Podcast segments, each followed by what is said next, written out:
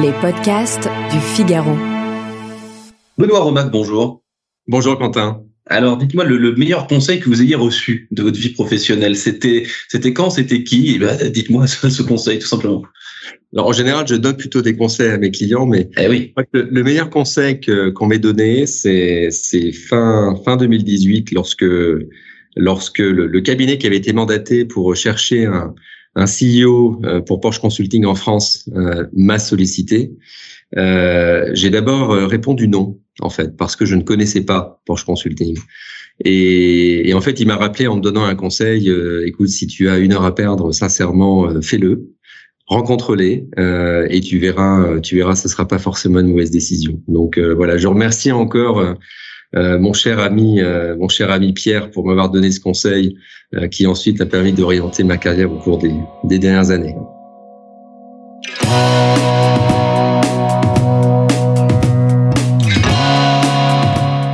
Bonjour à tous et bienvenue au Talk Décideur du Figaro en visio avec aujourd'hui sur mon écran et aussi sur le vôtre Benoît Romac qui était un peu réticent, vous venez de le dire au début, à devenir DG France de, Porsche Consulting, donc société de conseil allemande fondée au début des années 90 euh, et dont la filiale française existe depuis deux ans et demi environ et dont vous avez pris euh, la tête. Euh, donc Porsche Consulting, euh, on associe évidemment Porsche à l'idée de la, de, la voiture éponyme. Est-ce que les valeurs de la société de conseil Porsche Consulting ont des valeurs similaires avec avec celles de la de, la marque automobile allemande? Alors, complètement, Quentin, et c'est justement notre notre raison d'être. la raison d'être de Porsche Consulting, c'est de, de, fournir à nos clients externes euh, les compétences, les méthodologies que nous avons développées au sein du constructeur Porsche dans le cadre des missions que l'on réalise au sein du groupe. Euh, donc nous sommes aujourd'hui à peu près 700, 700, 750 dans le monde. Euh, la moitié de nos équipes travaillent sur des projets internes au sein de Porsche et, du groupe Volkswagen. La moitié pour des clients externes. Donc cette volumétrie de de compétences et de missions que l'on réalise pour pour notre client en interne, on la met à disposition de nos clients dans d'autres secteurs.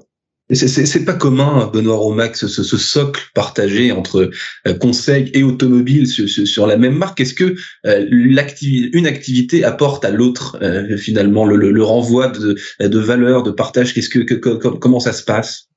Bah, en fait, je, je, je dirais que c'est un ensemble qui fonctionne véritablement dans, dans les deux sens. Hein.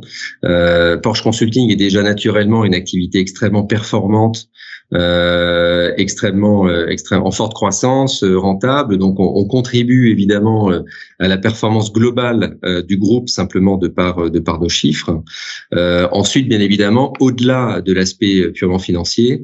Euh, Porsche Consulting, c'est aussi l'opportunité pour euh, également euh, le constructeur, le constructeur Porsche d'étendre, de diversifier ses activités au-delà finalement de la construction automobile.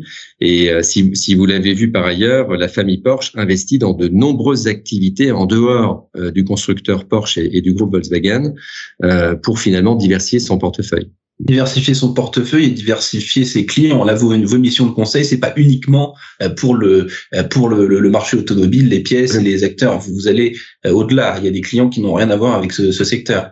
Tout à fait. Le secteur automobile, ça représente à peu près 40% de notre notre activité au global. Euh, les autres secteurs dans lesquels nous sommes présents, donc on trouve l'aéronautique, le secteur spatial, le secteur du transport, les biens de consommation et le, et le retail, la pharma. Euh, on trouve également euh, ce qu'on appelle chez nous industrial goods, donc les secteurs de la construction, euh, de l'industrie lourde, et puis également les services qui commencent à se, à se développer. Donc, on intervient dans de nombreux autres secteurs que purement le secteur automobile. Remarque, on parle beaucoup de, de l'activité du conseil en ce moment pour une raison qu'on va évoquer juste après, mais surtout, plus globalement, euh, il est de notoriété publique de dire il y a beaucoup, beaucoup de, de, de boîtes de conseil. D'ailleurs, euh, les étudiants en école de commerce, une fois diplômés, ils sont très nombreux à commencer par une, une, une boîte de conseil. Qu'est-ce que, euh, qu'est-ce que vous, ça vous inspire? Est-ce que ça veut dire tout simplement qu'aujourd'hui, à notre époque, euh, crise diverses oblige, on n'a jamais eu autant besoin de, de, conseils. Les sociétés ont jamais eu autant besoin d'être, d'être conseillées, d'être aiguillées pour faire face à, à différentes choses qui parfois ne les concernent pas directement. Alors, je crois qu'il y a plusieurs euh, plusieurs points dans votre question. La, première sur effectivement le, marché du conseil, sa taille et, son évolution euh, dans le temps. Euh, je suis d'accord avec vous sur le fait que c'est un marché qui en France va se développer fortement parce qu'il est aujourd'hui structurellement beaucoup plus petit que certains pays voisins en Europe. Hein, quand on compare finalement ce que représente le marché du conseil en management, en stratégie, ramené au, PIB, ce marché est trois fois plus petit en France qu'il ne l'est par exemple en Allemagne ou en Angleterre. Euh, donc on a effectivement une marge de progression qui est très importante, notamment en France. Bon, ensuite, euh, on, on, l'a vu au cours des dernières années, c'est vrai que de, de nombreux secteurs d'activité connaissent aujourd'hui des transformations extrêmement profondes. Euh, et donc, il y a un appel important, un besoin important euh, de prestations de conseil. Euh, c'est vrai que le marché est aujourd'hui, le marché du conseil est aujourd'hui, on a la chance d'être dans un marché aujourd'hui extrêmement actif. Euh, ensuite, le, deuxième point que vous évoquez dans votre question, c'est le fait qu'il y a beaucoup d'entreprises de, conseil. Vous avez raison aussi, c'est un marché qui est très fragmenté. Euh, il y a quelques grands acteurs, évidemment, mais il y a encore beaucoup d'acteurs d'acteurs de niche euh, d'une taille de, de 20, 20, 30 consultants. Donc, euh, donc c'est un marché qui encore euh, est fragmenté, qui a besoin de se, de se consolider et qui va se consolider. Euh, donc aujourd'hui, effectivement, rejoindre le métier du conseil pour un jeune diplômé qui sort qui sort d'école, euh, bah, c'est l'opportunité d'acquérir euh, tout un savoir-faire très rapidement euh, parce qu'on est confronté en tant que jeune consultant à des missions extrêmement variées, que ce soit en de secteur ou de typologie de, de, de, de, projets, avant le cas échéant, soit de décider de faire carrière dans le secteur ou bien de, de sortir du conseil pour ensuite choisir une industrie en particulier au, milieu de tous ces de tous ces acteurs du conseil que vous avez décrit, euh, Benoît Romac, et au milieu euh, de, de certains grands pontes, euh, on parle beaucoup de, de, McKinsey en ce moment qui jette un peu un froid, j'imagine sur sur la profession. Vous allez me commenter ça, mais comment est-ce qu'on se singularise quand on est une boîte de conseil au milieu de, de cette jungle euh, finalement de, de, boîtes de conseil Comment est-ce que bah on se démarque euh, et, et, qu'on donne envie aux clients de venir davantage chez nous que chez que chez l'autre, a fortiori, vous l'avez dit, quand il y a des, des acteurs de, de, de référence oui, absolument. Euh, c'est un très bon point, euh, Quentin. Le, le, le conseil, c'est un métier d'homme et de femme. Euh, L'actif, les actifs euh, euh, d'une entreprise de conseil, ce sont, euh, ce sont ces, ces hommes et les hommes et les femmes, les employés qui le, qui le constituent. Donc c'est le capital humain qui, au final, est la, est la source de la différenciation. Et, et, chez Porsche, en tout cas, chez Porsche Consulting, cette différenciation, elle est très claire. Elle est basée sur, euh, comme je vous l'ai dit, hein, le, savoir-faire, les compétences que l'on acquiert au sein au sein du groupe Porsche. Euh, pas seulement, je dirais, dans le, le, le, le fond finalement des, des, des transformations et l'objet des transformations que l'on que l'on adresse, mais aussi sur la manière dont on les aborde. Euh, le modèle le modèle Porsche est un modèle extrêmement euh, font, centré sur l'humain, hein, sur le capital humain, euh, et, et cette, cette aspect méthodologique d'embarquement des équipes de nos clients, euh, de mise en autonomie, de transfert de compétences, c'est aussi euh, des éléments extrêmement euh, présents, extrêmement forts dans la manière dont nous, en tant que Porsche Consulting, on fournit nos prestations de conseil à nos clients externes.